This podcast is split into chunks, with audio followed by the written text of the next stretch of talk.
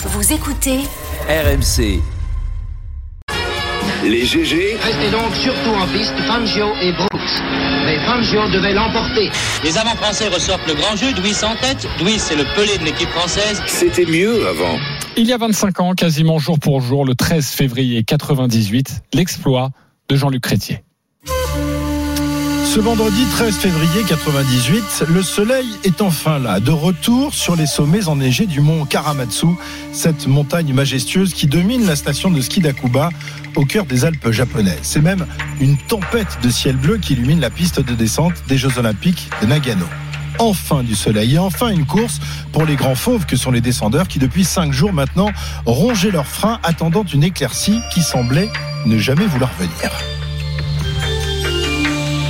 Le mauvais temps a eu raison une nouvelle fois de la descente masculine. C'est le troisième report et les nerfs des champions sont à rude épreuve. Une fois de plus, c'est le brouillard, la pluie. Et bon, c'est comme ça, c'est vrai que ça, ça, commence à faire un peu long. Et on commence à être vraiment pressé par, par le programme. Donc c'est de plus en plus inquiétant. Une météo cataclysmique qui, à 9000 km de là, dans les studios de Canal, inspire les guignols de l'info. Eh bien, comme vous le voyez actuellement, ici à Nagano, il pleut de la choucroute. Oui, eh bien, ici à Nagano, aïe, il reneige. Ah des flocons, avouons-le, d'un assez beau gabarit. Oui, oui, non, mais Pierre, ça va pas être possible. Mais cette fois-ci, fini la choucroute et les flocons d'un fort beau gabarit. Nicolas Burtin, Adrien Duvillard et Jean-Luc Crétier, les trois mousquetaires de l'équipe de France, vont enfin pouvoir en découdre. Des Bleus qui, depuis le départ à la retraite de leur star, Luc Alphand, n'ont rien perdu au change. Bien au contraire, en ce début d'année 98, les podiums s'enchaînent et les ambitions s'affirment, comme celle de Nicolas Burtin, auteur de trois deuxièmes places dans les descentes du mois de janvier.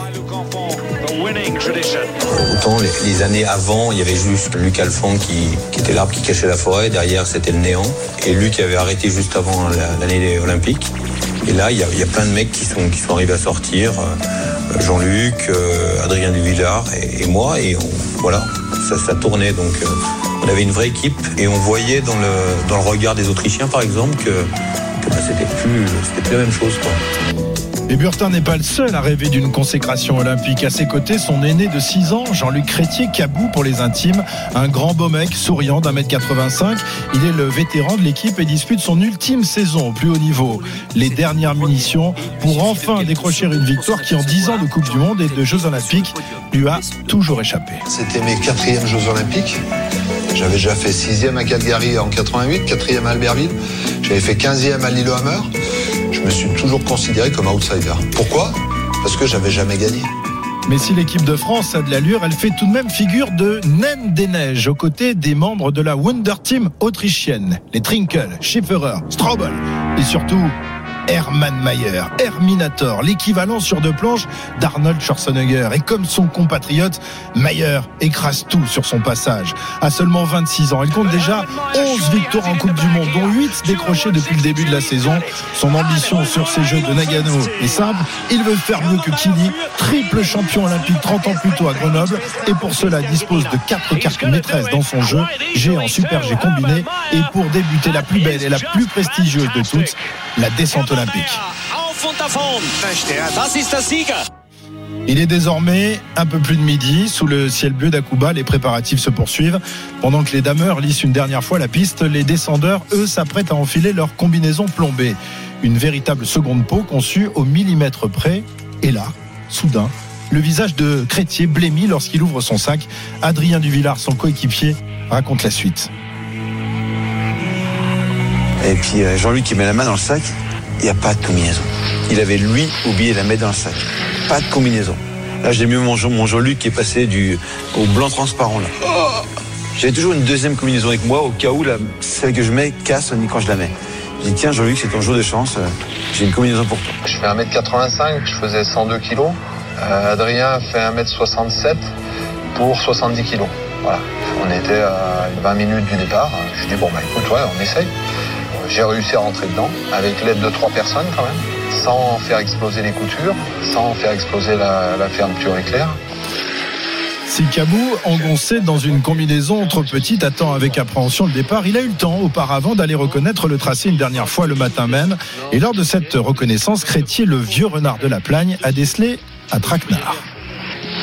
Le matin même, à l'inspection, en partant du même endroit que les autres inspections, je suis arrivé avec euh, peut-être 10-15 km heure de plus sur la cassure. Il a fallu que je freine pour m'arrêter. Alors que les, précédentes inspections, on poussait pour arriver au même endroit. Donc moi, j'avais pris cette décision de volontairement ralentir pour justement mieux anticiper et mieux négocier ce passage délicat. Crétier va-t-il tenter un coup de bluff? Flanqué du dossard numéro 3, c'est à 13h30 précise qu'il s'élance pour une partie de ski en l'air de près de 2 minutes sur les 3 km 500 de la piste. Numéro 3, Jean-Luc Crétier. Et tout le monde veut la médaille et moi je peux vous dire que je suis en train de pousser avec lui. On va tout de suite voir ce que fait Jean-Luc dans ce passage parce que ça aussi c'est de la confiance. Après une quinzaine de secondes de course, le voici déjà dans ce passage qui pourrait tout changer. Au bout de cette ligne droite, il va falloir sacrément serrer à gauche pour ne pas s'envoler dans les filets. Alors qu'Abou quitte la position de recherche de vitesse, se relève, tel un skieur du dimanche, avant d'enquiller à gauche. Il rentre un tout petit peu prudent là-dedans. Jean-Luc qui a dû entendre euh, voilà, qui a intelligemment, je dirais, un petit peu levé le pied avant ce passage. C'est ce qui me permet de négocier au mieux ce mauvais virage à, à l'entrée de la descente et après je n'ai fait que manager cette avance euh, jusqu'en bas. Dans l'affaire, il n'a quasiment rien perdu. Sa trajectoire est même idéale pour gagner le bas de la piste. Une minute plus tard, après une frayeur sur le dernier saut, le voici dans le chose final. Le tableau d'affichage se met au vert. Cabou est en tête.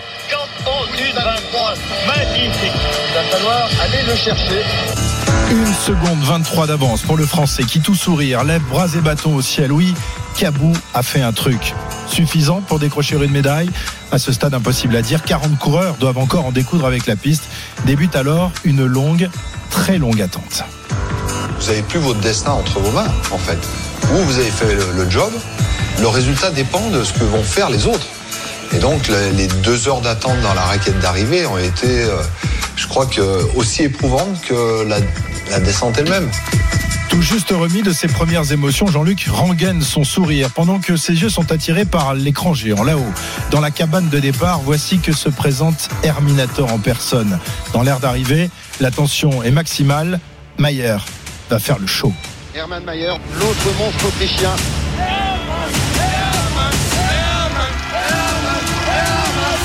Jean-Luc était déjà un petit peu debout. Lui, il est encore à plat ventre. Ça risque de peut-être lui poser des problèmes derrière. Il a pris une bûche monumentale. La chute du siècle pour le dossard numéro 4. Le chiffre de la mort au Japon. C'est-à-dire une chute, j'ai jamais vu ça. Moi non plus, j'ai Je sais j'ai pas pas, le souvenir d'avoir vu un skieur de ce niveau-là se mettre une telle tarte. Luc Alphand et tous les observateurs sont bouche bée. Herminator, lancé à plus de 100 km heure, vient de prendre la gamelle du siècle, la plus impressionnante de l'histoire du ski. Après un vol plané de 45 mètres, il retombe sur la nuque, puis rebondit tel un pantin désarticulé, franchit deux rangées de filets de sécurité, avant d'enfin stopper sa course folle face contre neige dans la poudreuse. Après quelques interminables secondes, Herminador, tel son modèle, le cyborg, bouge enfin la tête. Il est toujours en vie. Quelques années plus tard, il racontera sa mésaventure à Vincent Alix dans le documentaire La Porte Bonheur diffusé sur Canal+. J'ai d'abord relevé mon masque. Mon premier souci a été d'enlever la neige. J'en avais plein la bouche et j'ai dû la cracher. Puis j'ai regardé mon épaule gauche parce que je me suis dit, elle est sortie, l'os est sorti. Mais non, tout allait bien. Alors j'ai regardé à droite et là aussi, j'ai vu que ça allait. J'ai testé le genou, tout fonctionnait. Alors je suis remonté lentement à pied. Fidèle à sa légende, Mayer a foncé tête baissée vers le piège que Crétier avait habilement su déjouer en se relevant. Mais Mayer ne sera pas le seul à commettre cette erreur fatale. Durant les deux heures que durera la course, 12 autres descendeurs ne franchiront jamais la ligne d'arrivée. Parmi eux, le français Adrien Duvillard, celui qui avait prêté sa combi à Crétier, mais qui n'a pas voulu écouter les conseils donnés par son copain à la radio. Ok, d'accord, donc ce virage-là, on va le faire tranquillement, tout ça, mais c'est même pas tranquille qu'il faut le faire, il faut les freiner, quoi. Donc moi, j'avais l'information, mais une fois qu'une fois que en course, bah, j'ai tout oublié, quoi. C'est-à-dire qu'une fois que je suis en course, freiner, c'est pas possible, quoi. Je, je, je ne pouvais pas faire ça, je ne savais pas faire ça. Un un, les concurrents viennent buter sur le chrono de Cabou ou tombent dans le piège de cette courbe traîtresse. Il ne reste désormais plus qu'un seul concurrent dangereux. Il porte le dossard numéro 20 sur une combinaison entièrement jaune canari. Le Canadien Stemle est un survivant de la descente, lui qui 9 ans plus tôt avait bien failli laisser sa peau sur la série de Strife de Kitzbühel. Mais aujourd'hui, Stemle a retrouvé sa condition. Il joue le tout pour le tout. Au premier intermédiaire, il est devant. Stemle a environ un dixième de seconde d'avance sur Jean-Luc Chrétier. À l'intermédiaire, à la moitié de la piste, il avait une seconde d'avance sur mon temps. Je vous laisse imaginer qu'en bas, d'un seul coup, vous vous mettez à transpirer alors que ça fait deux heures que vous n'avez rien fait à part rester à attendre. Mais alors que tous les principaux obstacles de la piste sont derrière lui, une faute de quart l'envoie hors trajectoire. C'en est fini du Canadien. Stemle rejoint ainsi le bataillon des dépités aux côtés des Maillers, Burtin et autres Duvillard. Au bas de la piste, vous l'imaginez, l'ambiance est tout autre, faite de sourires, de larmes et d'embrassades, car cette fois-ci, plus de doute, la belle médaille d'or est pour Cabou. Le plagnard voit même débarquer de leur cabine de commentateurs ses vieux complices, Alphonse et Picard, champions avant lui, mais tellement soulagés de pouvoir intégrer leurs potes retardataires dans le groupe.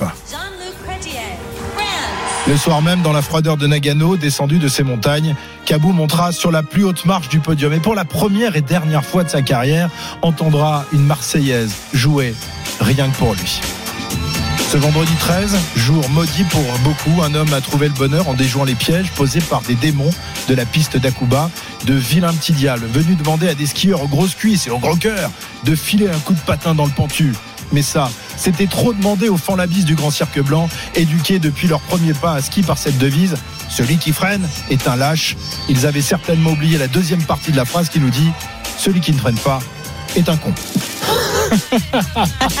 Bravo. Je voulais garder mon sérieux, mais forcément la chute est remarquable.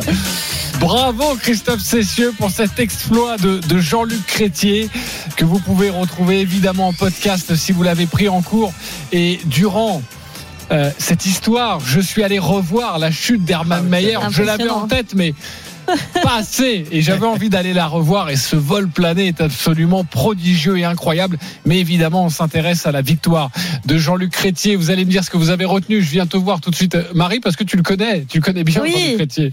Eh ben, c'est un ami de, de ma famille, de, de mes parents. Et, euh, et donc, euh, les jeux, ça se passe toujours pendant les vacances euh, de février. Donc, euh, moi, j'étais au club des sports de la Plagne à, à cette époque-là. Je suis une gamine du club. Et, euh, mais T'avais quoi? T'avais 12 ans? Ouais, à peu près, ouais, je suis de 84. Et, euh, et en fait, le truc, c'est que ça se passe au plein milieu de la nuit. Mais moi, le lendemain, j'ai entraînement. Donc, euh, je, je, je fais dodo. Et c'est mon grand-père qui me garde, mon grand-père qui m'a mis sur les skis, qui a fait de moi la, la, la skieuse que je suis devenue. Et, euh, et donc, euh, et en fait, il a pas pu résister. Il est venu me réveiller au plein milieu de la nuit. Et, donc lui, il avait regardé ça sur le petit poste dans l'appart euh, tout pourri à la plane, tu sais, sur France Télé, quoi. Et, il vient me réveiller. Il m'a dit, Marie, Marie, Jean-Luc est champion olympique, Jean-Luc est champion olympique. Et moi, j'étais en plein milieu de ma nuit et tout. J'ai dit, mais non, tu dis n'importe quoi. Pour nous, c'était pas possible parce que, euh, bah, il faut l'avouer, c'était pas le, le, le- bah, il l'a, dit lui-même, il était complètement outsider. Et, donc voilà, on était comme des fous. Et donc, je suis au club où, t'imagines, c'est 40 gamins qui se, qui se retrouvent tous les matins à 9h pour aller, ben, ouvrir les pistes et puis euh, faire euh, nos petits entraînements. Et on était tous euh, comme des dingues. C'était un des nôtres. C'était comme si Oui, une partie puis- de nous était un petit peu champion olympique. Plus que ça, il faisait quasiment partie de la famille. Enfin, il venait manger chez vous. Oui, donc, oui, oui, non, dire, euh, Puis quand Jean-Luc venait manger à la maison, ma mère faisait des kilos de pâtes, quoi. Ah bah, tu vois, euh. il, il se tient bien à table, Ouais. Ah bah oui, oui, oui. Souvent, oui. les descendeurs sont, sont un petit peu comme ça. Ok, qu'est-ce que vous avez envie de, de retenir Magique. là de, de, de ce moment, Marc Madio Moi, je considère qu'il faut toujours jouer un vendredi 13. Ok, très bien. Voilà. Monsieur travaille pour la le FDJ. hein. vendredi 13. Ok. J'ai bien retenu que ça avait eu lieu un vendredi 13. Il faut y mettre un tournevis et du tour. Et Oui, du ça tour. c'était euh, l'exposé tout à l'heure de Marc Madio et surtout le 4 au Japon, euh, c'est pas très bon. Ouais. C'est le numéro maudit, le numéro que portait Hermann Mayer, Herminator, Renaud Longuèvre. les Jeux Olympiques. C'est ce que je retiens. C'est une compétition à part. C'est l'histoire d'un jour. C'est l'histoire d'une course. C'est des conditions à part, une approche différente, une approche à part. C'est savoir, euh, savoir trouver le chemin de ce jour, la clé de ce jour. C'est, quelque chose euh, que j'aime, qui m'anime moi profondément. Euh, ça me, ça me, évidemment, ça me raccroche euh, à Jean Galfion, qui était mon pote d'entraînement, euh, qui a su trouver la clé.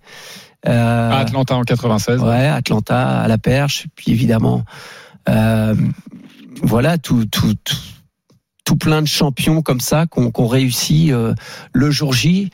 à- et et c'est important parce qu'on a les JO l'année prochaine chez nous. Donc, euh, Bah, va l'expliquer à la, à la, à la NS. Que, c'est ça. on- Non mais non mais non mais c'est un vrai débat. Oui, on n'a pas le temps, mais Ah, c'est non, dommage. on va on en parler, on va en parler. entamer ce débat, mais promis, on en parlera déjà longuement pendant la pub qui va durer je une vais minute surtout 20. en parler à mes sportifs israéliens. Exactement, Voilà, Claire ouais. Fugère, la haute performance pour l'athlétisme euh, pour l'équipe d'Israël.